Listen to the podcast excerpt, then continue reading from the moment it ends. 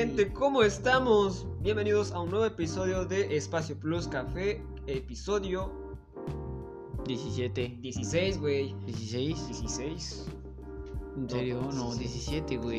Sí, déjame, chico. sí, porque el último que subimos, el capítulo número 15, 16, no, 15. 15. Ay, espérame. Espérame, espérame. ¡Ay, muchachos! ¿Qué tal, chicos? ¿Cómo están? No, es episodio 17. 17, así es. 17, mentira. Qué intenso el- la semana pasada. Sí. Intenso, intenso el capítulo de la semana pasada. Sí, pero pues era. es- Era como lo que decía, ¿no? Siempre, siempre estuvimos este, esperando esa fecha tan importante. Es, es, es- e- era como mi año nuevo, ¿no? Era tu momento de desarrollo de personaje. Era, era el momento de desarrollo de personaje, güey, porque este... Bueno, para los que no escucharon, eh, una gran parte del- de lo que di- dijimos ahí, pues es la, la banda de mi, de, mi, este, de mi preparatoria, de mi juventud, ¿no?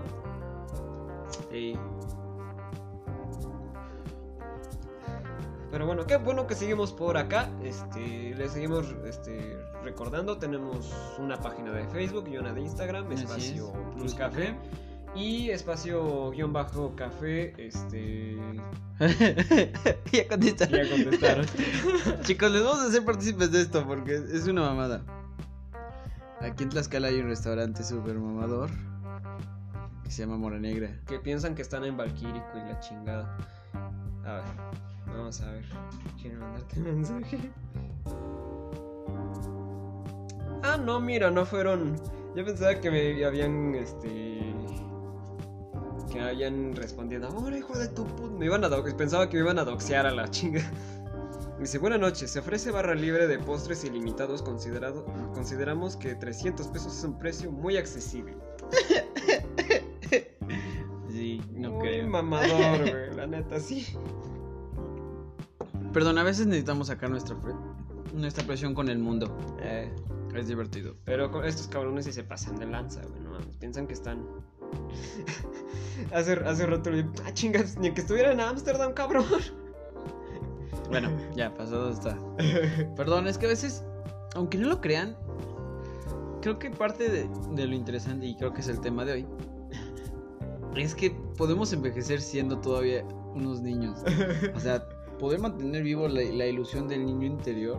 Yo creo que eso es lo importante ahorita de la Navidad, ¿no? Este, recordar nuestra niñez. Y, apar- y aparte de que, pues, no solamente Navidad, ¿no? Nosotros somos niños a cada rato. Sí, somos niños de por vida. O sea, es lo que te decía hace, hace un ratito. Estoy a punto de cumplir 25 años. Y sigo usando calcetas de, de, de- de cactus y de cuanta cosa se me cruza en el camino. De coca. De cocas.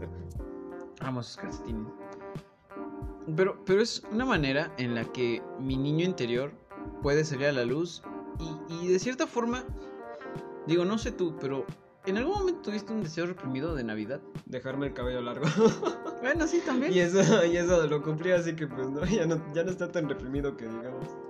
¿Ya no tienes otro deseo reprimido? ¿Desde siempre te quisiste dejar el cabello largo? Sí, güey. ¿Por qué? Mm, a mí me gusta de por sí el cabello largo. Desde que empecé, desde que empezamos a ver a Yanni, dije, ¡ah! la-". Claro, el, el camino siempre es muy difícil al cabello largo porque, o sea, yo no comprendía a las mujeres cuando decían, ay, es que hace un chingo de calor y la chingada. Y yo así como de, sí, cierto, ¿eh? Pero te, te echo un buen paro cuando hace frío. Una vez le preguntaba a una promotora y, me- y se dejó el cabello suelto, ¿sabes? Eh, "Ah, te ves bien con el cabello suelto, le dije. Sí, es que ahora sentí frío. Dije, "Ah, bueno. O sea, tanto que es tu perdición, tanto que es lo que te puede echar la mano cuando hace frío. Oh. Y aparte ocultar tus horribles orejas. Exacto. Yo tengo orejas, aunque son pequeñas, pero las tengo muy salidas. Están muy hacia enfrente. Sí, es lo que no me gusta. Es de por sí lo que no me gustaba de dejarme el de cortarme el cabello, porque siempre este me lo cortaba y lo único que se veía además pues eran mis oídos.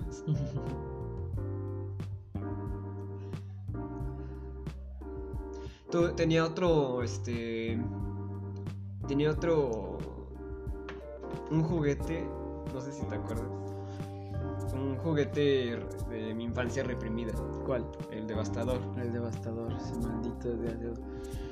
Les vamos a contar una pequeña anécdota este, de nuestra niñez. Yo soy un niño, bueno, fui un niño que desde, ¿qué serán? Los 7 años, Ajá. cada año pedí un Transformer Sí, nuevo. era un Transformer cada año. Entonces desde los 7 años hasta los 12, no, hasta los 15 años. Cada año me regalaban un, un Transformer diferente. Pero hubo uno en específico de la película de Transformers 2. Ujú. Lo de- no. La venganza de los caídos. Que no, que no pudimos tener. No. Y ese cabrón, como me arrepiento ahorita de valer un chingo.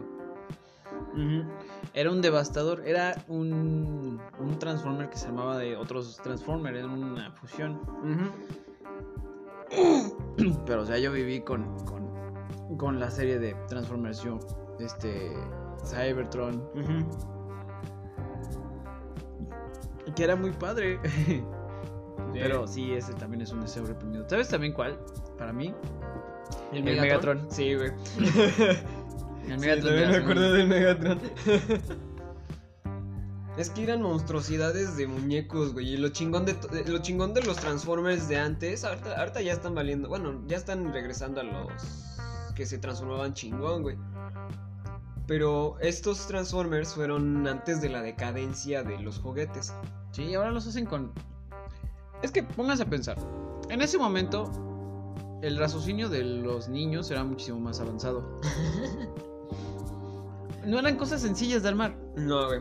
O sea, esas madres traían un instructivo Para que los enorme para poderlo armar. Güey, ¿Cuál- me aprendí cómo se transformaba cada uno, güey. ¿Te acuerdas de, de este Barricade? Teníamos un Barricade. Ajá. Y que esa madre no se ponía a mantener en pie, sino que necesitaba esconder sus llantas. Ajá, sí. y lo cierto. descubrimos hasta dos años después. No, y lo chingón de todo, o sea, era, era el muñeco parecido a la de la película, güey. Gran detalle. Que- todos detallados. literal- o sea, los cinéfilos que andan en nuestra onda sabrán que hay una parte en la que este este Transformer que pues es como una que trae una pala de este una, una pala de navajas. pues, Ajá. Que en una de esas pues el cabrón patina. Sí. Y literalmente ese ese Transformer traía esa esa La, opción de tener sus llantitas de abajo. traer las llantitas afuera y podías hacer que patinara y la chingada. No, pues, nosotros nos, la pasábamos poca madre, güey. No teníamos ni teléfono. Bueno, teníamos Xbox, güey, pero pues para lo que. Para Pero lo no que- teníamos conexión a internet en ese Exacto. momento. Y, y sí me acuerdo que, o sea, para hacer juguetes en masa, los hacían bajo mucho detalle. También el primero que tuve fue un escarabajo. Que se Ah, sí. transformaba en, en un este, en un sentinel. Sí. Y era muy bonito, estaba muy padre. Y tenía piezas intercambiables y, y podías combinarlo con otros. O el león Ah, también que se transformaba en el brazo de de Optimus, Optimus Prime. Prime. Sí, cierto. Sí, fue muy bonito. Tú- ¿Sabes también cuál, cuál otro fue mi deseo reprimido de Navidad? El Ironhide. No. Este Insecticon. Insectoid. Ah, ya El que tenía un disparador. Ajá. De, de hecho, cualquier cosa que tuviera dardos fue un deseo reprimido. Sí, de cual- porque- cualquier nerf, güey, cualquier este, así, ese, ese, ese escarabajo que tiraba dardos, güey. Ya, no me, acu- me acuerdo que una vez lo probamos en un, este, en un Liverpool, y ya no me acuerdo quién casi iba matando, güey. Casi mató una señora. casi mató una señora, creo, güey. Era un palacio de hierro. En un palacio de hierro, ajá. Yo creo que, que eso es algo, algo padre, porque al final de cuentas ahorita ya tenemos como que la posibilidad de podernos comprar nuestros propios juguetes, Ajá. pero chistosamente no lo hacemos. es que ya no hay buenos juguetes. Eso sí. Esa es la pequeña desventaja. El último juguete que compré fue el 1. El 1 porque era edición especial de los Avengers Y Endgame. de Endgame. Sí. Lo cual era muy padre. Bueno, está muy padre. Está muy padre, ahí lo tengo todavía. De hecho, el- me sorprende que la tecnología no, ha llegado, no haya llegado a avanzar tanto en, lo- en la en, perdón, en la industria de los juguetes como debería. Eh, Lo más avanzado que he encontrado es el Monopoly que te dije de la otra vez con la tarjeta. Ah, sí, que es este. que ya- y que ya no tienes a un banco personal, ¿no? Si ya, sino que ya es este.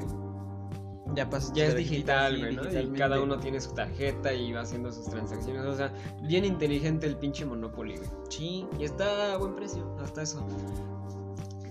Pero, ah, lo que decía en ese momento, no, a la chingada la corrupción, ahí ya no hay- ya- en ese juego ya no existe la corrupción a la chingada. Es el sueño húmedo de AMLO. Esa, eh. También.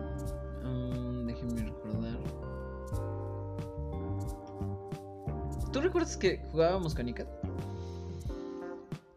No lo sé, Mm, digo, para ponernos en contexto, eh, fuimos unos niños muy reprimidos. No, porque no tuvimos esa represión de que, porque sí teníamos canicas. Pero el tema es que no éramos niños que jugaran tradicionalmente. Que tenía el yo-yo, que, te- que el trompo. Yo sí que... tuve un yo-yo. Bueno, tuviste un Heredado yo-yo. por Bruno, pero en realidad no era como que algo que disfrutara mucho mi mamá que tuviera en mis manos. No éramos de yo-yo, no éramos de trompo, no éramos este de. Por ejemplo, el cubilete. Bueno, el valero, pendejo. Porque teníamos cubilete. Sí, juguetes sí teníamos. Y era buenísimo esa mamá. Vaya que tenía suerte en ese momento. Vaya, ¿no? Pero fuimos niños de otro tipo de juguetes, como por ejemplo, pues lo que te digo, los Transformers, yo fui más de Hot Wheels. Sí, no, ves, pistas. ves que tenía pistas, güey. Un chingo. Y no, y no cualquier pista, güey, o sea, tenía de las pistas mamalonas, güey. De las grandotas. De las grandotas que, que sí era muy complicado de, de quitar, ¿no? O sea, lo chingón era tenerlo en el piso. El desmadre era volver a subirla a la, a la naquel. ¿No? Sí. Pero también fuimos, bueno, yo en lo personal pues fui, fui un niño que pues creció con Xbox, este, tuvimos un Wii, ¿no? Es, es que es una situación diferente, ¿no? Porque, por ejemplo, yo no recuerdo en realidad una niñez como niñez, en realidad. O sea, sí tenía mis juguetes y todo lo que quieras. Jugábamos tú y yo. Empecé a jugar fútbol cuando estaba en la secundaria. Exacto. O sea, pero, así como salir a jugar con mis amigos, pues no, nunca. De hecho, no tenía amigos. Mm, Porque pues prácticamente me la pasaba estudiando o teniendo cursos o siempre conviviendo con gente más grande. ujú. Cosa que, digo, no le veo nada de, de negativo porque pues, al final de cuentas es... Sí, fue, fue mu- mucha ayuda para la para la socialización básicamente. Sí, eh, básicamente. Y para ayudarme a razonar de una manera diferente las cosas, ¿no? Porque digo, mi contexto de infancia no fue la misma que podría presumir cualquier otro niño de decir, no, es que salíamos a jugar balón pateado y, andar en bicicleta en la calle, porque mi mamá no era así, mi Nah. papá tampoco, no nos permitían. Era algo muy complicado que nos permitieran salir así en la tarde cosas así. Más que nada porque nos llenaron el, el- los horarios con cursos. Que digo, al final de cuentas pues les agradezco un montón porque pues, soy una persona como soy gracias a eso, ¿no? Sí. Y eso me ha, me ha ayudado a hacer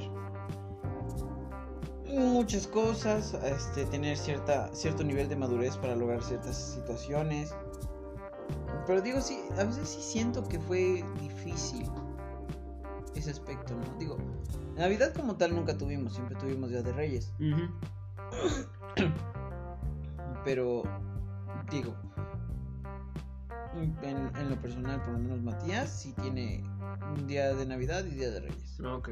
Navidad y Reyes, Navidad y Reyes. Y desde hace seis años es así. Pero, no sé, o sea, siento que, que lo que yo quisiera que me hubiera tocado a mí hacer, él no lo va a vivir porque ahora vivimos en una era tan tecnológicamente avanzada que ya no es necesario. Exacto. Y aparte, como es esta generación entre pandemias, pues ya no tiene. Ya no tiene tanto ya no caso. tiene que- facilidad. ya no hay tan, poder hacer exacto, eso. ya no es tanto el caso, sino la facilidad de que puedan salir a echar tochito, no sé. este salir a, este, a jugar con un frisbee, no lo sé. Y ahorita que me acuerdo, sí tuvimos esa, esas salidas, pero fue entre primos. O con papá. O con papá, exacto. Con papá y mamá, siempre fuimos los cuatro y fue... Pues estuvo bien. Sí, porque al final de cuentas tuvieron ese acercamiento de padres e hijos, ¿no? En su cierta, en su cierto tiempo. Que hasta pues hasta la fecha, ¿no? Hay momentos en los que decimos, eh, vamos a salir con papá, vámonos, ¿no? Pero pues, ahorita igual por la pandemia, pues ya no lo hemos podido ver tanto. Pero es una situación diferente. porque, Exacto. ah, mi papá sigue siendo mi papá y sigue siendo su, persona, su personalidad cerrada y, muy enfocada a, los logros académicos que tenemos y a los logros personales y profesionales. Porque se brincó prácticamente de la escuela ahora nuestros trabajos. Sí. Pero pues, o sea, no entiendo por qué tampoco tuvo una infancia tan agradable. No, sí. Pero digo, o sea, es- está bien y mucha gente me pregunta, por ejemplo, es- ese hecho de decir, oye, es que no salías a jugar fútbol y yo, No.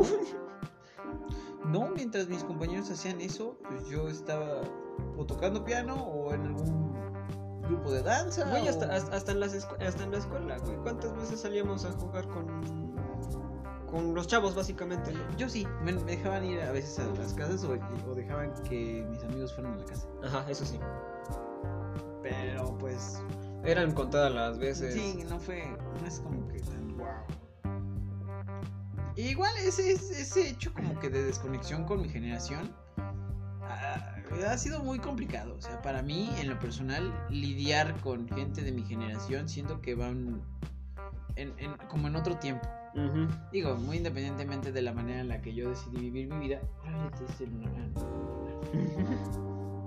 Yo decidí vivir mi vida, pues es, es difícil no lidiar con ellos porque no tengo el contexto de vida que ellos tuvieron. Ujú. Y nadie se pone en mi contexto. Los únicos que podrían ponerse en mi contexto de vida son gente más grande. Lo cual, digo, no está mal, pero tampoco creo que sea lo más sano del mundo. No, pues no. Ahora siempre estuve pues al pendiente de la casa, de ti, cuando mi mamá y mi papá no estaban. Entonces siempre fue como que madurar a, a destiempo, ¿no? Un poquito apresurado el hecho de tener que, que crecer. Pero pues digo, ahora que soy adulto, con mis responsabilidades y todo, pues en, en cierta forma se refleja esa falta de, de niñez desarrollada, no sé. Porque, por ejemplo, ahora soy adicto a comprarme playeras divertidas, o, lo- o las que se me ocurran. O andar cargando soniditos en mi celular, o jueguitos, o. ¿Qué otra cosa siento así como que.? O veo anime.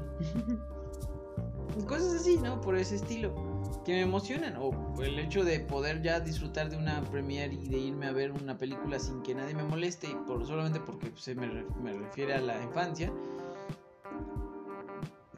Pues es una libertad que el crecimiento me pudo mantener, ¿no? Y me, y me da desde que puedo. Desde que empecé a tener un ingreso. Exacto. Pero, ¿sabes? Ahora que lo veo, creo que debería ser una meta de las personas que son profesionalmente activas y que tienen un ingreso, el poder juntar su dinero para comprarse un juguete. Eso estaría muy padre, Sí. como, una, como una idealización. Y yo creo que ahorita que estamos ya, pues nos están escuchando en Navidad, nosotros estamos grabando unos días antes. No sé, ¿tú hacías o tú has hecho esos planes de Año Nuevo? De comprarme juguetes. No, no, no, o sea, como de planificar tu año. Ah, planificar el año. Mm, no. no, relativamente, pues ahora sí que los años siempre los he agarrado, pues a como venga, ¿no? ¿No tienes estos propósitos de año nuevo? No. Y tú tomas tus dos No, porque- y... No, porque si- sin embargo, o sea, por ejemplo, este evento que fue de los Choclock, este, bueno, Choclock, porque no, el- me, me he equivocado todo este tiempo de acento, pues ves que llegó el, llegó la preventa a mediados del año, Ujú. Cosa que pues no sabía que iban a empezar a entrar en gira, a inicios del año. Entonces, pues mis planes van conforme pasa, pasa el tiempo, ¿no? Sí han habido veces como, por ejemplo, hace 3, 3 años, cuando iba, iba a ser el evento de Panda Soda Stereo. Ese, pues, ese año sí fue la que la planifiqué, pues tenía que sacar adelante el proyecto. ¿No? Entonces, pues, este... Pues sí, es como, como cuando dicen tomar el toro por los cuernos de la china. Ahora sí, como venga, ¿no? Pero sin embargo no, pues casi nunca me genero un propósito así como lo que dicen este cada fin de año, ¿no? que, no sé, los más comunes, ¿no? Ay, bajar de peso, ¿no? Que voy al gym, ah, no, que voy a estudiar X cosa, ¿no? Y pues, sin embargo, yo creo que eh, mis planes más a futuro pues son más en este en técnica musical, ¿no? No, porque yo soy, a, pesar del tiempo que llevo tocando guitarra, a pesar del tiempo que llevo tocando, digo, este, cantando, pues todavía mi propósito cada año con año, pues es este, mejorar esa técnica. No, porque pues, al final de cuentas hay que tratar de, de, llegar a un punto en el que pues, ya sea más estable conforme pues, a la profesionalidad que le quieras dar a tu trabajo. Eso sí. cosa con lo que ha pasado contigo, ¿no? que a pesar de que no, sé si fue parte de tus planes que pues tuvieras que tener este pues sí esa esa este esa vocación profesional de tratar de buscar este no sé como decías la otra vez armar de armar mejor tus este, tus platillos mejorar las presentaciones no sé si haya sido tu propósito no en realidad porque es algo que desarrollas con el tiempo. Exacto, y al, final, de, y al final de cuentas, este, a inicios del año, pues tú estabas trabajando en, un, en otro restaurante. En el cual pues no tenías, yo creo que un propósito más, más allá de pues seguir teniendo trabajo. Fíjate que eh, e, este año fue muy complicado. Sí. Para mí. O sea, para mí personalmente fue un año muy complicado y todavía no se acaba y ya siento que estoy muriendo. Pero, pues ha traído cosas buenas, cosas muy positivas. El año pasado me dediqué mucho a hacer videos de divulgación gastronómica y le implementé un tiempo, pero me di cuenta que mi conocimiento era muy básico. Entonces lo que decidí era, fue buscar una opción, una optativa, para poder entrar a un campo más de conocimiento más grande, ¿no? De, de comparar una perspectiva diferente. Y me di cuenta que en realidad muchas de mis ideologías estaban erróneas, estaban muy equivocadas. Porque yo demeritaba mucho hace un par de años. De hecho, cuando hablé con el chef Lalo Plasencia, en la pre-entrevista, me preguntó que si yo seguía a alguien, algún chef mexicano o tlaxcalteca. Y le dije que no, que me parecían muy burdos y, básicos. Y me dijo que tuviera cuidado con lo que decía, porque sigo siendo muy joven y que debía de conocer muchísimo más. Exacto. Entonces, tomando ese consejo, encontré que en Tlaxcala hay muy buenos chefs creativos, eh, hay propuestas bastante interesantes y que yo quería pertenecer a ese selecto grupo de, chefs tlaxcaltecas que están brillando en, en, otras partes del país. Y no, no me voy a ir muy lejos. Pasados estos dos años, casualmente fue el inicio de Maíz Pinto, hace dos años. Casi casi yo cuando hice la entrevista, ¡boom! Nace el maíz pinto. Y gracias a eso, a, un año, a dos años, perdón, de esa entrevista y de que Maíz Pinto forjara em, o empezara a forjar algo, pues yo tuve la oportunidad de conocer a, al que ahora es mi jefe, el chef Gerardo Sánchez, y a entender que sí hay una capacidad diferente, sí hay chefs muy buenos, y él es una idea, tiene muchas ideas en, ese aspecto, ¿no? Y al igual que él, hay muchos otros chefs que están haciendo cosas diferentes, como por ejemplo el chef que está a la cabeza de México, que aunque son muy alzados tienen propuesta y tienen una técnica diferente. O sea, alzados te refieres a que su humildad no es lo Su fuerte. personalidad es un poquito arrogante. La humildad no es su fuerte. Pero, eh, pero he aprendido desde cierta forma que la arrogancia es un... Ser pedante es parte de la carrera. Ser como que ser arrogante, pedante y un poco castroso es parte de, como de la personalidad de un buen chef. Eh, Y es extraño, ¿no? Porque sí tiene mucho que ver con, con el tipo de vida que vivimos, Ok. ¿no? Este, por ejemplo, como te contaba hace rato, yo dos semanas y media sin descansar. Ajá. Y no me he parado y ya tengo un genio de los mil demonios todos los días. Me levanto con sueño y, con- y cansado y sigo trabajando y trabajando y trabajando. Más ahora que nunca, ¿no? Ajá. Pero, o sea, y, y- y eso de poder tener ya... Sí desarrollas un poquito como de odio Sí. hacia las personas, o sea, sin querer, como que te vuelves muy errático, como que te vuelves más en esta necesidad de que, de que el tiempo pase más rápido, de que modifiques el tiempo a tu antojo, de que corres, de que siempre vas acelerado a todos lados, hablas de una manera más acelerada. La manera en la que generas ideas es muchísimo más rápida y efectiva y, y a veces las personas que son un poquito más lentas te causan como cierta desesperación. No sé si me entiendes. Sí, sí, sí, sí, yo paso, yo también he pasado por eso un chingo de veces. Entonces, es, esta parte de volverte pedante contra ese tipo de personas o hasta cierto punto arrogante, Ajá. es, es como que... Y es, par- es parte del, del ser chef. Sí, es, es, es como que parte de nuestra personalidad. Porque nos volvemos narcisistas, nos volvemos masoquistas, Perfeccionistas, ¿no? En parte hasta cierto también. nivel. O sea, sí, sí hay cosas que deben estar específicamente como tú las pones, porque si no, no te sientes a gusto. Y, y se los digo a todos los que quieran intentarlo, ¿no? Es, es una pinche chinga, chin- choncha, ¿no? Sí tienes que, que adaptarte a ciertas situaciones que en tu vida pensaste que eran parte de la carrera. ok. No, porque por ejemplo hace muchos años, digo igual por las ideologías de mi papá, pues demeritar el trabajo de un chef era como una parte de su diversión. Mm, Pero ya, cuando te das cuenta de los putazos que tienes enfrente, son de madre, güey. Es, es otro pedo. Porque, por ejemplo, mi papá se burla de que voy a la universidad o fui a la universidad para aprender a hacer garnaches.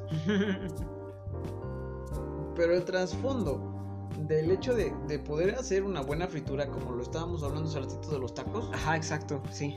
lleva consigo un aprendizaje de muchos años. Eh, O sea, no es lo mismo una persona que lo hace en su casa y hace tres taquitos a un güey que hace 15 o 20 en menos de una hora. Exacto, como ahora sí que como ca- cada cosa este, interviene, ¿no? Cada factor. Como por ejemplo la tortilla, la cocción del guisado, por ejemplo, ¿no? Entonces, este, em, no sé, el picor de la salsa, este, que no tenga mucha sal, que no tenga mucha grasa a veces. Sí, o sea, sí, sí comprendo eso de que pues cada, cada factor interviene, ¿no? Sí, es, es complicado. Y, o sea, te vuelves de una cierta forma muy errático. Te vuelves selectivo en lo que haces. Eh, no sé, te, te vuelves más amplio de, de pensamiento y de solución de problemas.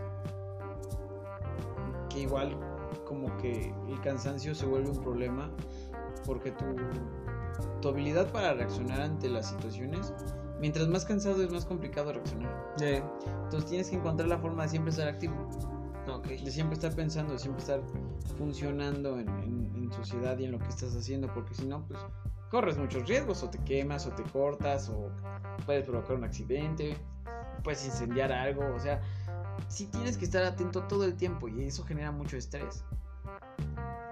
Pero aunque te genere un estrés y aunque estés mentando madres, te gusta. ¿No? Y aunque vayas vertiginoso de un lado para otro y solucionando los problemas, te gusta.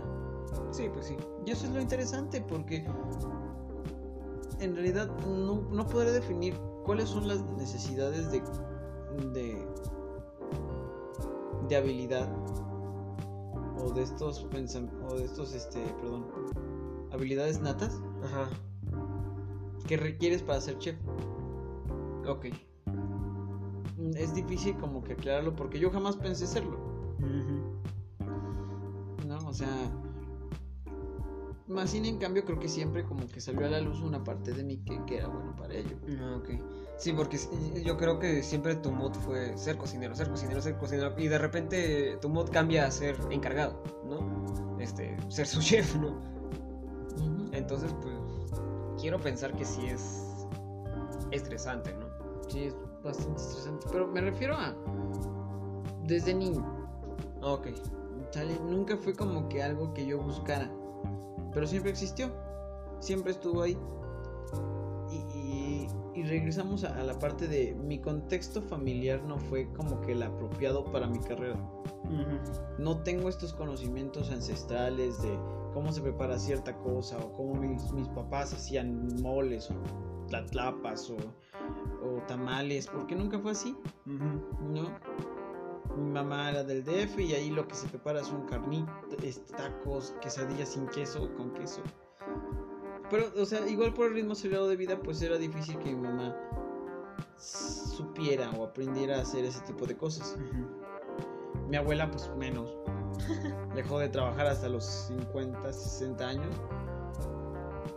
Y de ahí apenas empieza como que a liberarse y, y ni siquiera cocina en la casa, se va a sus clases de yoga y medita. Y A no sus, sé, a sus cursos de, este, de ¿cómo se de llama? macramé también. De, de, de, de esto, ¿cómo se llama? De, de primeros auxilios, ¿no? Dijo. También, o sea, pero muy, muy, muy alejado de lo que yo, a lo que yo me dedico, ¿no? Ajá. O, por lo menos a que te enseñen a cómo estar en una cocina, ¿no? Sí, o sea, no es como que yo pudiera regresar y decirles, oiga, ¿alguien me puede pasar la receta de del mole de la abuela? Pues no, es complicado, porque mi contexto no fue el mismo que muchos de los cocineros que me llevan una ventaja muy grande, que es que vivieron en su familia. Pues esta parte de comidas familiares siempre de la abuela y ese tipo de cosas, no, no existía en la nuestra. No, y aparte nunca fuimos de la familia de mamá. Porque ves que es la familia. Es, bueno, esa parte de la familia. Pues era esa, ¿no? La que, que el mole de la abuela, que a juntarse cada domingo, hay carnitas, hay mole, hay este mole de olla, ¿no? Por ejemplo. Y sin embargo, nuestro lado de la familia pues fue más de la paterna. Y pues ahí ves que pues la cocina pues no, sé- no sé si decirlo, pero pues yo siento que fue cocina muy básica. Sí. Cocina básica porque pues este en cualquier momento pues cualquiera la puede hacer. Claro. Sí, y eso recalco. Y sí, sí siento a veces que eso me causa un conflicto porque es como si estuviera aprendiendo desde cero todo lo que te- se supone que tendría que saber ya. Pero aún así me he esforzado mucho, ¿no? En esa parte. Y creo que eso fue, fue parte de mis deseos de año nuevo, del intentar conocer más a fondo la cocina mexicana y demostrar que en realidad sí se puede. ¿no? Porque digo, al final de cuentas, soy un cocinero mexicano que no tiene ni puta idea de la cocina mexicana. Exacto. Pero encuentro que en realidad nadie tiene idea. O sea, nadie sabe cómo, cómo explicar la cocina mexicana en realidad. chingar. Hay conceptos que se entienden, pero no hay técnicas tan delimitadas como en otras cocinas. Pues es que la cocina es muy la cocina mexicana es muy empírica, ¿no? En parte. Empírica y lo que entendí ya al pasar de los años es que la cocina mexicana es especial no específicamente por la elaboración, No. Y sino por su contexto sociocultural. Y aparte porque no es muy estudiada, ¿o sí? Es que no No, no, tiene, no tiene tanto campo de estudio como para. No, al contrario, tiene mucho campo de estudio. Bueno, pero su campo de estudio está más ligado a la antropología que a las artes culinarias, que a la gastronomía como tal. Porque sí tiene un margen de aceptación culinaria, pero su concepción está más ligada a los procesos, a los procesos socioculturales que vivimos en la sociedad mexicana. Sí, no, ahora sí que es más por tradición, ¿no? Exactamente, o sea, tiene que estar muy ligada a, a tradiciones, a contextos de los lugares, a sus costumbres, a sus formas de vida, a los alimentos que se generan en, en el lugar. Sí, porque un elote de Tlaxcala no va a ser el mismo elote que te salga en Veracruz. Exactamente. Eh, Digo, ambos pertenecen a Mesoamérica, pero no, Pero no es el no es mismo. lo mismo. Es el mismo espécimen. Deja tu espécimen, o sea, es incluso lo ocupan en un contexto diferente, ¿no? Y eso está bien. Pero es porque en cada uno de los dos lados hay un contexto diferente. Por ejemplo, en Tlaxcala, que es la cuna del mestizaje, pues básicamente es la creación de la tortilla.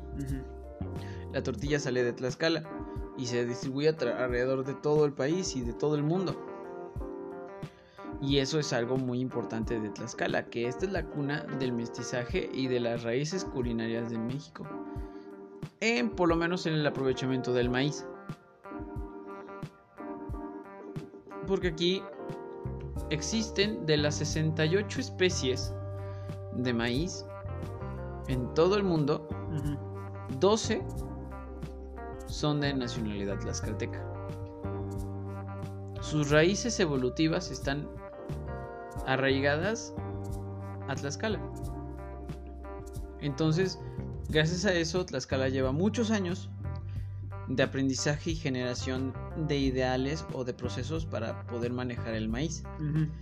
Cosa que es algo muy interesante y que estoy muy orgulloso de serlo y que me puedo ser partícipe de esta parte de conexión con, con algo tan importante como lo es el maíz, que es la, la columna vertebral. Sí, no, es, De la- es algo muy importante en toda la en, todo, en toda comida mexicana. Básicamente es como el trigo en Grecia. Ándale.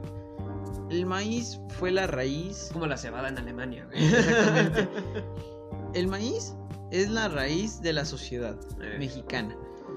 Fue lo que volvió sedentario al ser humano en México y en Centroamérica en, en general. La madre lote. La madre elote. Eh, Como lo, como lo contamos al principio de, del podcast con el Popol Vuh,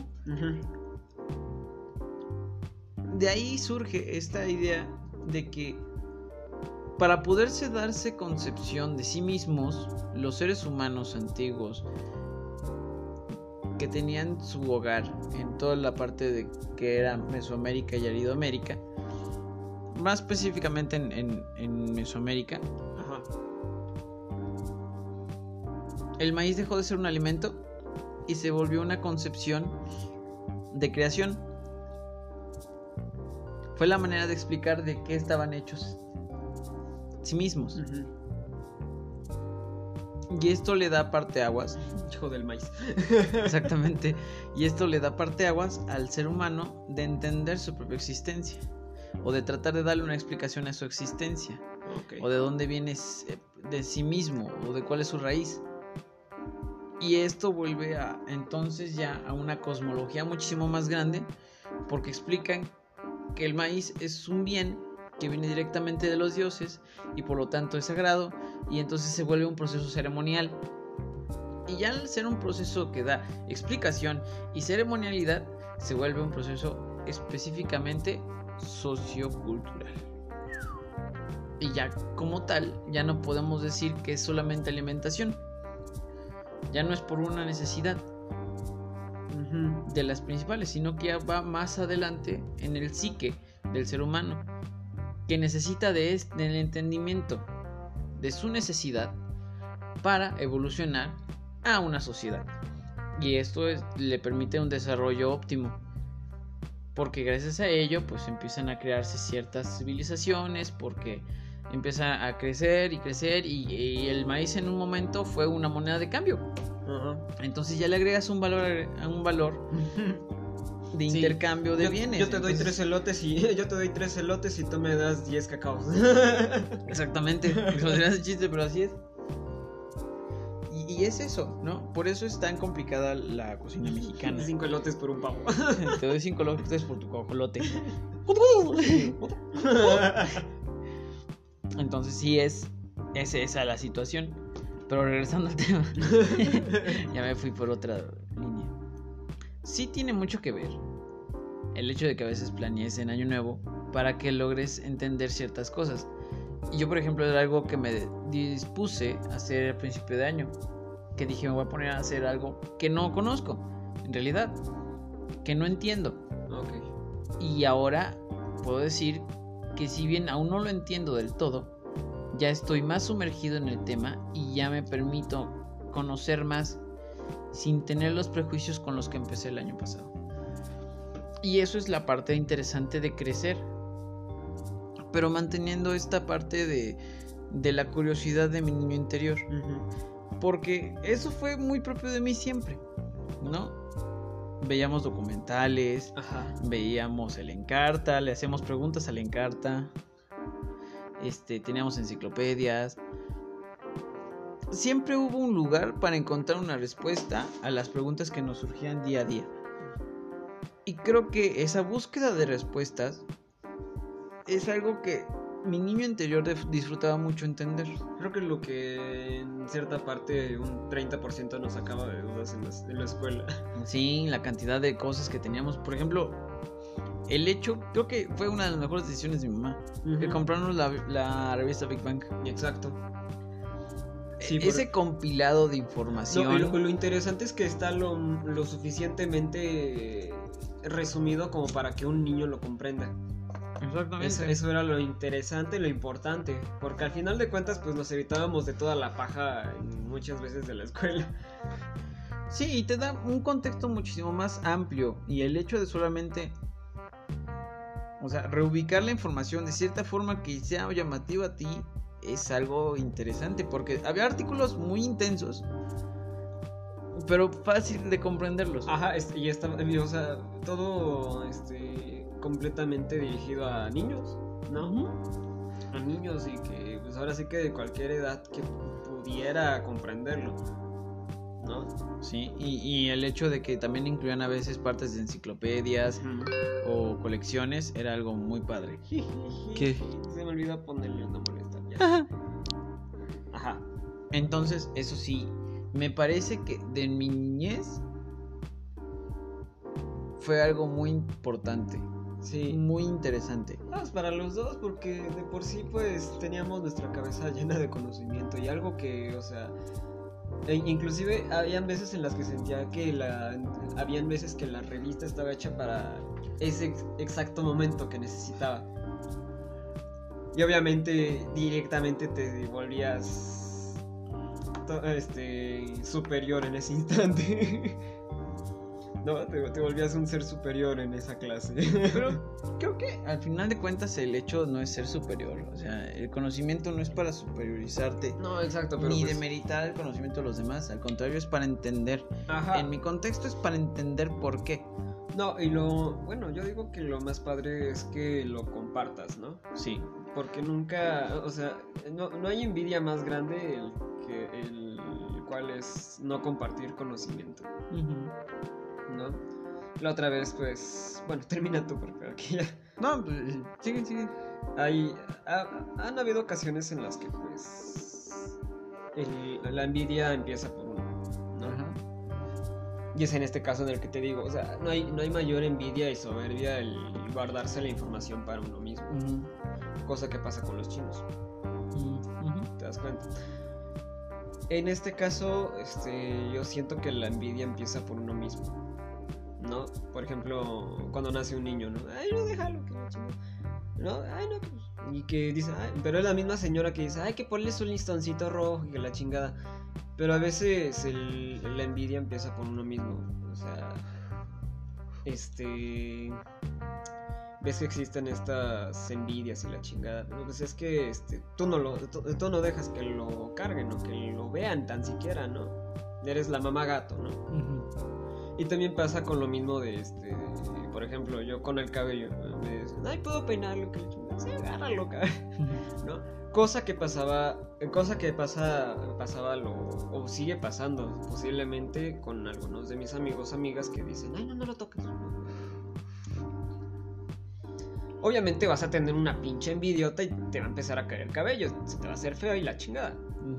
¿No? Entonces, pues yo siento que es eso, ¿no? La envidia empieza de, desde uno mismo. Claro. Ya, ya entrados en este contexto,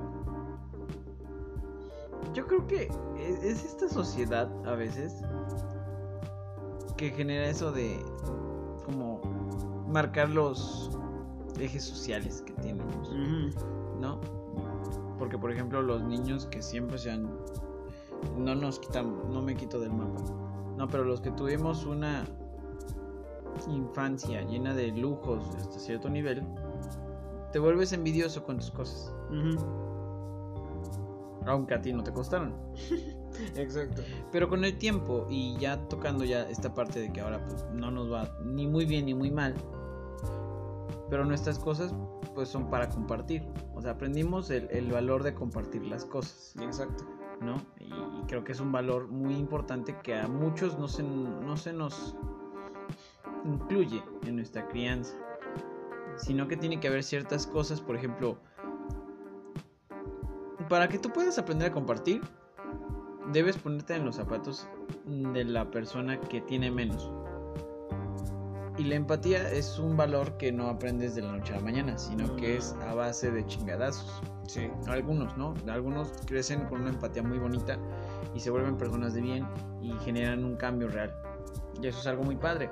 Pero en realidad muchas veces es algo que desarrollas a raíz de un momento de crisis. Por ejemplo, los niños que llevaban los, eh, los regalos de Reyes, no les costaba nada compartir en ese momento. Exacto. Pero el hecho de compartir y de tener esta situación de sentir que vas a perder algo muy valioso. Ay, que mames, ¿cómo voy a perder algo que apenas me dieron?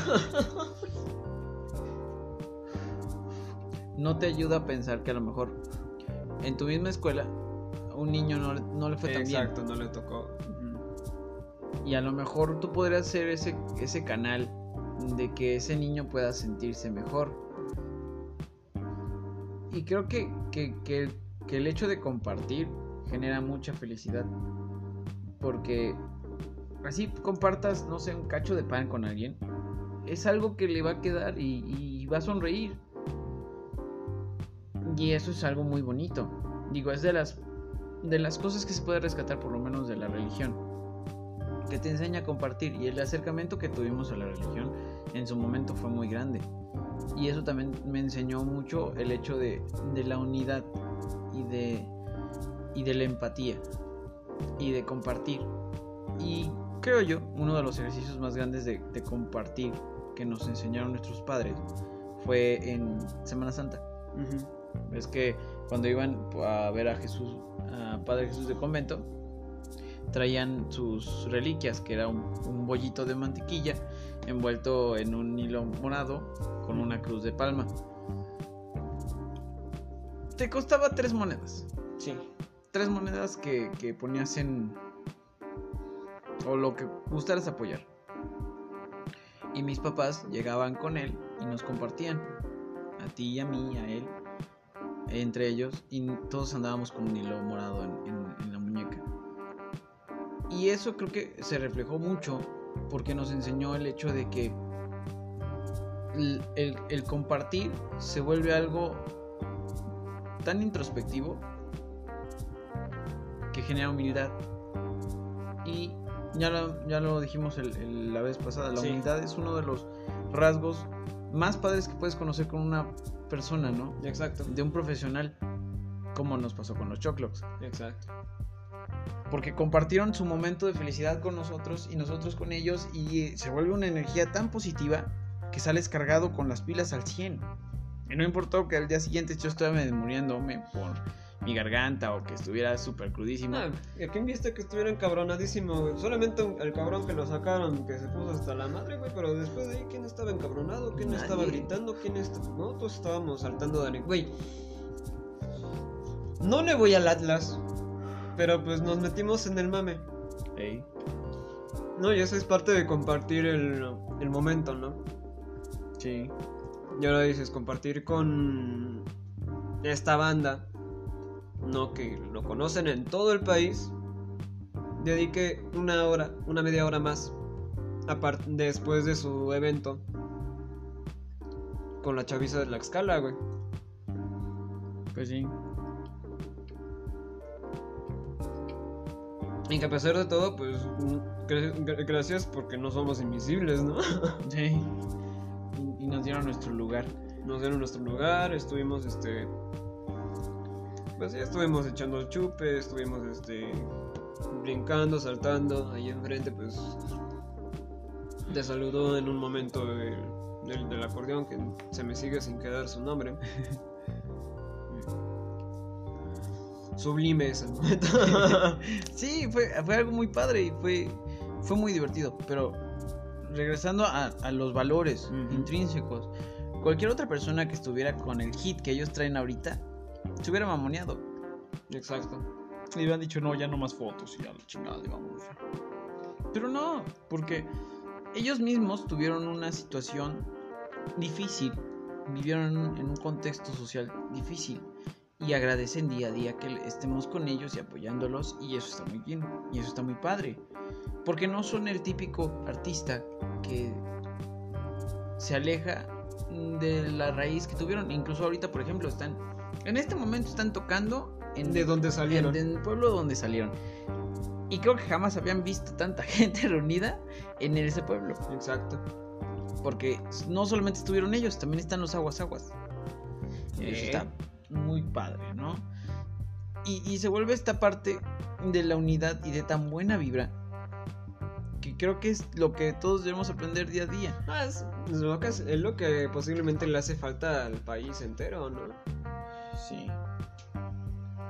Que sin embargo, pues yo, yo, yo pienso que no, no se van tan lejos a veces también de las problemáticas. Tienen sus canciones que pues hablan sobre, sobre los problemas que hay en el, en el pueblo, ¿no? como por ejemplo esta canción del Corazón del Monte. O también este... Eh, regresamos a los aguas aguas, ¿no? La canción del sol, ¿no? Habla también de cosas muy pesadas. La quité de mi playlist porque dije, no, es muy triste esta. es muy triste esta canción. Está chida, pero qué triste canción, güey. Entonces, pues. Pues tiene sus dos lados de la moneda. Claro. Pero sin embargo, del lado que lo veas, no va a haber, no va a haber este error alguno, ¿no? Sí, y al final de cuentas... estos grupos básicamente nacieron para estar juntos.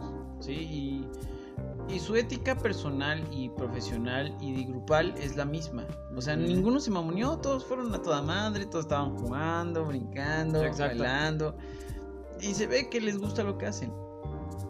Y eso es algo muy padre y es lo que me quedó también como una lección de que aunque no sabían o a lo mejor venían cansados del viaje, que era muy probable, disfrutaron el momento, lo gozaron y estuvieron muy felices e incluso lo postearon y agradecieron todo el cariño que les dimos. Y eso está muy padre, porque entonces te sientes bien al saber que ellos lo disfrutaron tanto como tú, y que no fue un día más en su carrera y que están viviendo el día a día como tú y yo, ¿no? Y eso está muy padre. Exacto. Porque te quedas con eso mismo de que no todos son iguales. Que hay gente que sí valora lo que hacemos y sí valora lo que está pasando en su alrededor y disfruta de esos momentos. De ese glorioso momento arriba de un escenario o enfrente de yo sirviendo a 70 personas en un solo momento, ¿no? En dos horas, así. Y eso está muy padre porque comparo y comparto su felicidad. Así como yo lo comparto con mis comensales, así como tú compartes en tu trabajo y también lo compartes con la gente que escucha tu música. Y es algo muy cercano y es como lo estamos haciendo ahorita, ¿no? En, este espacio con el cual compartimos un poco de lo que vivimos, compartimos un poco de lo que tenemos en la cabeza y ellos pueden ponerse en contexto con nosotros. Exacto. Y eso está muy chido y me encanta que nos escuchen y me encanta que podamos tener este canal auditivo para poder platicar. Y eso es, me parece que mientras no perdamos los pies del suelo, es, algo muy padre. Porque... en, parte, es buena terapia. sí, hablar y hablar y hablar y hablar. Es, es, muy buena, es muy buena terapia Y aparte es bueno para uno mismo el poder sacar un poco de las frustraciones o de las ideas que le rondan en la cabeza. Porque a veces no tienes con quién compartirlas Exacto. o quien las escuche. Y ya con el hecho de que nos escuchen 15 personas, yo soy feliz. Sí. Que gracias a Dios han sido más. y está Sí, muy exacto. padre. Y, y la gente que nos escucha, se los agradecemos un montón. Ya en tres países diferentes. Dos ni siquiera son de habla hispana. Pero qué chido. Qué chido que llegaron por error si quieres. Pero están ahí. Y ya Sí, por lo menos se, se chi- se chingaron dos, dos este, capítulos. ya es más que suficiente. es así como de que pues quién sabe cómo estuvo el algoritmo, pero pues ahí, ahí andamos, ¿no? Cosa que no lograríamos ni con un viaje de güey, no, ni idea.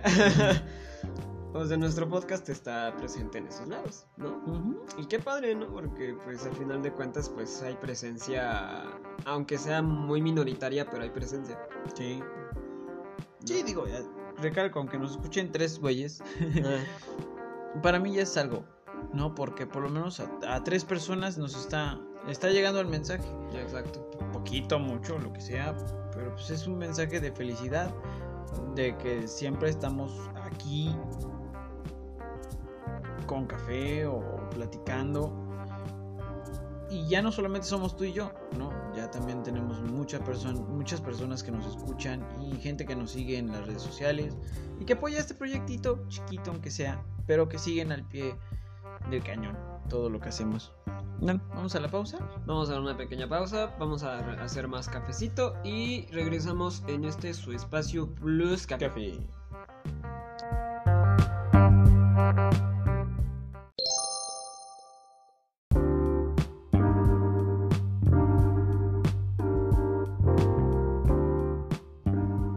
Bueno chicos, estamos de regreso en este su espacio Plus Café.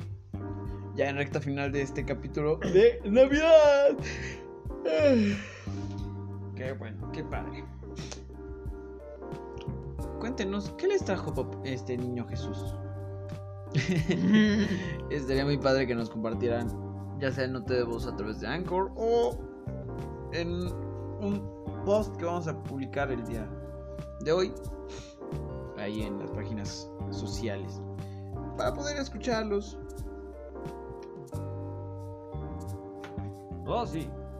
Eso sería lindo. ¿Qué cenaron? ¿A ti qué te gustaba cenar? En Navidad. Ajá. Mm, ¿Qué es lo que más te gustaba? ¿Que me gustaba o que cenábamos? Mm, No. ¿Qué te gustaba De lo que que más me gustaba de lo que cenábamos. Mm, que era bueno. Es que literalmente ahorita ya es muy difícil recordarme de las, de las cenas que tuvi- teníamos en Navidad. A ver. Recuerdo que cenábamos pierna, ¿no? ¿Pierna de cerdo? A veces sí. Ok, comíamos pierna. ¿Qué otra cosa daba mamá? La ensalada de manzana. Ah, la ensalada de perón, sí es cierto. Sí. Era, e- era muy deliciosa. Eso sí, sobraba un chingo, pero pues. Teníamos para comer lo que quedaba de la semana, lo que quedaba del año. delicioso, lo que quedaba del año. Era deliciosa. Eh, Mi platillo favorito de Navidad es la, la ensalada de manzana. eh. Podría comer kilos y kilos. No. Perdón, se les fue chueco. Sí, aunque, aunque, aunque ahorita tuviéramos un chingo de diabetes, no hay pedo, güey.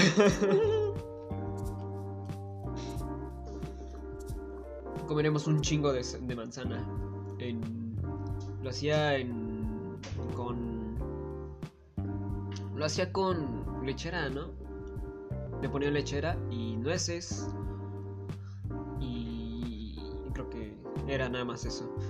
Ponche hacía, hacía ponche. Hacía una olla entera de ponche así cabroncísima, güey. Sí, extraño el ponche de mamá. Ah. La ensalada de manzana. Le ponía arándanos.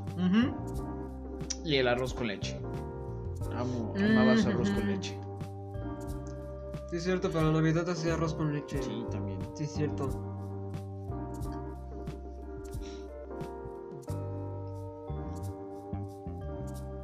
Pues de Año Nuevo, no sé. Es muy extraño. Igual tengo mucho, muchos, muchos recuerdos dispersos de las cenas de Año Nuevo.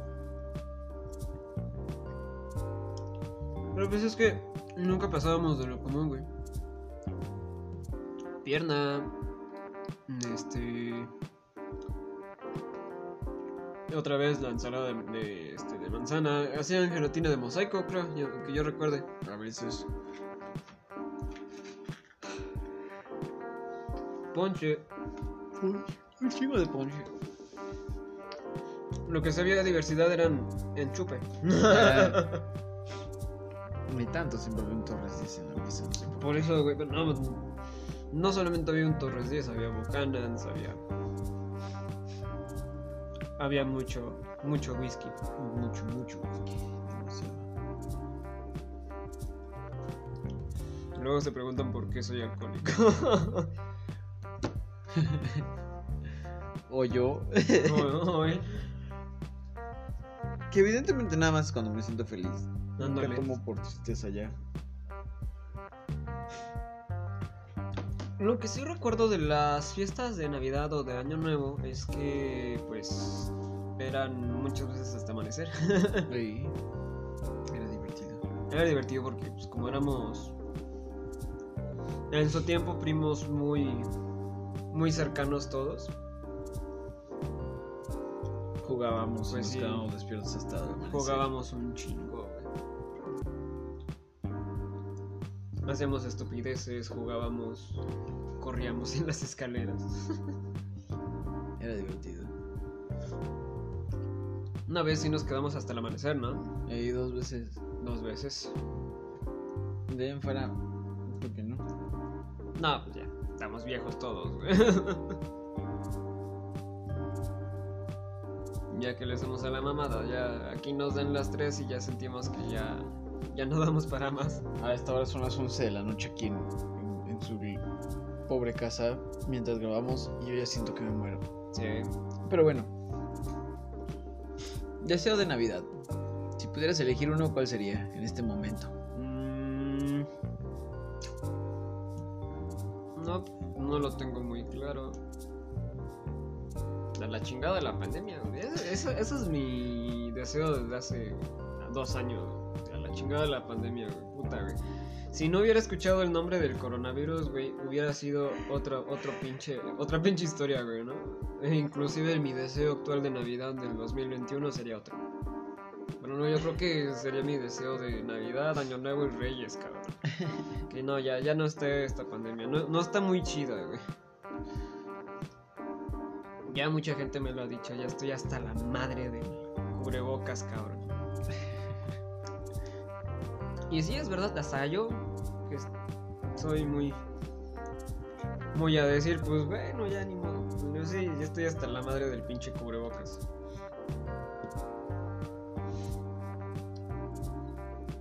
Mm, ¿Tú qué tal?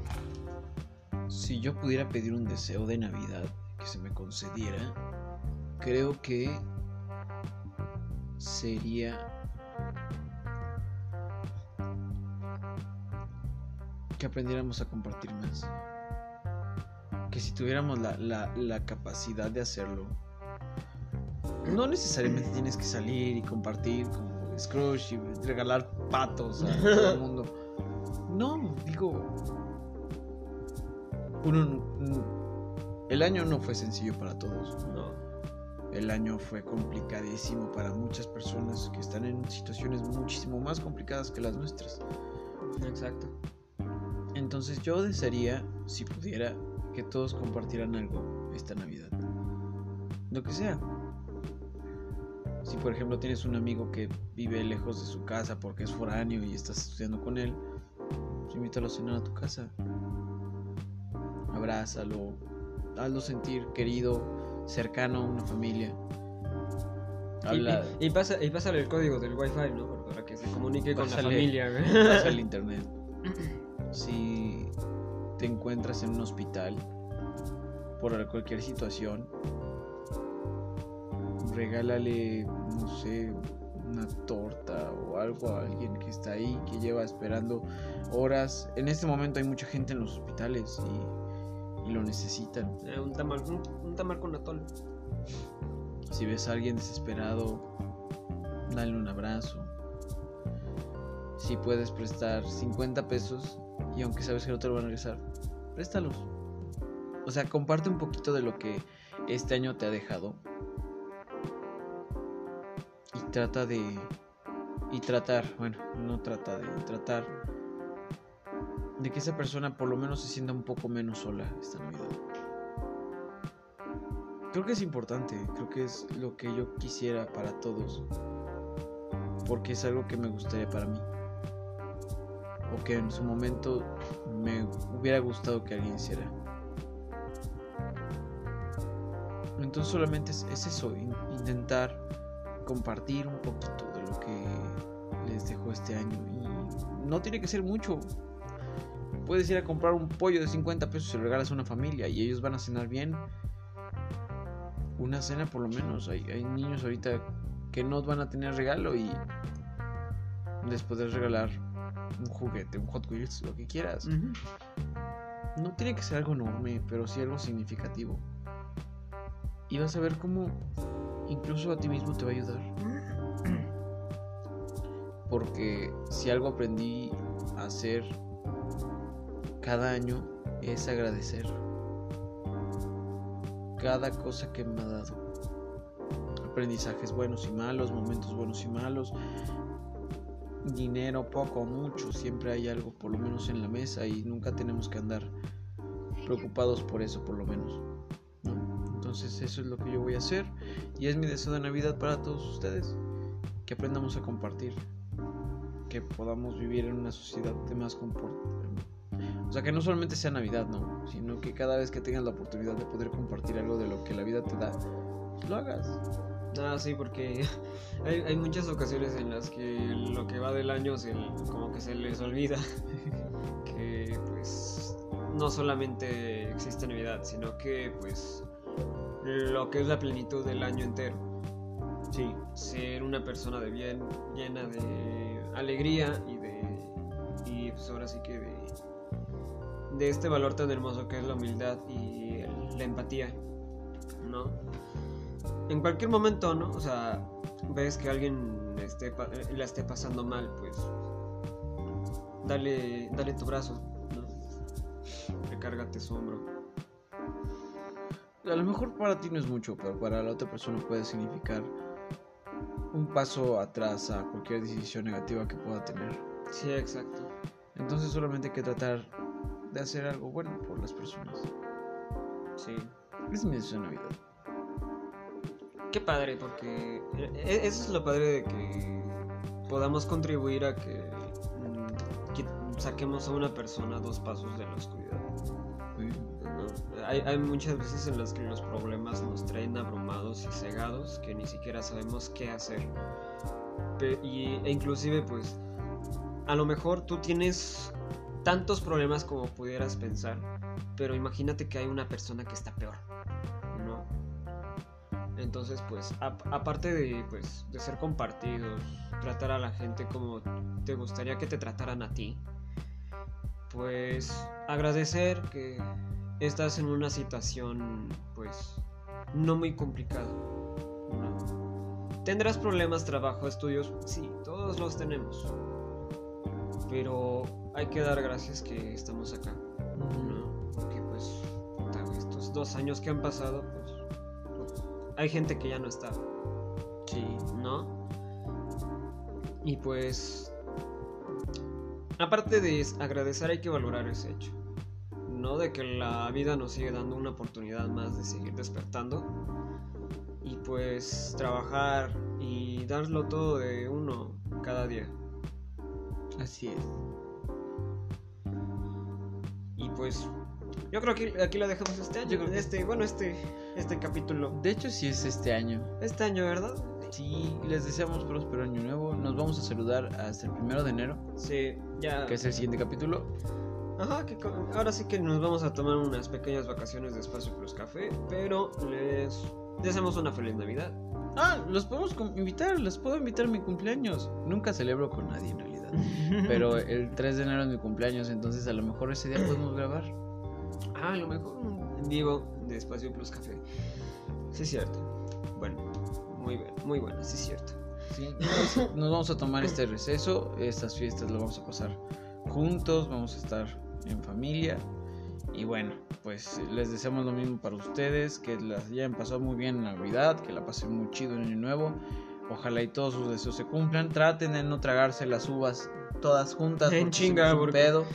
Si van a hacer eso, hay uvas sin semilla, entonces mastiquen rápido. Y pues nada, desearles lo mejor a todos y cada uno de ustedes que a través de estos seis meses que llevamos con el proyecto, pues nos han escuchado semana a semana.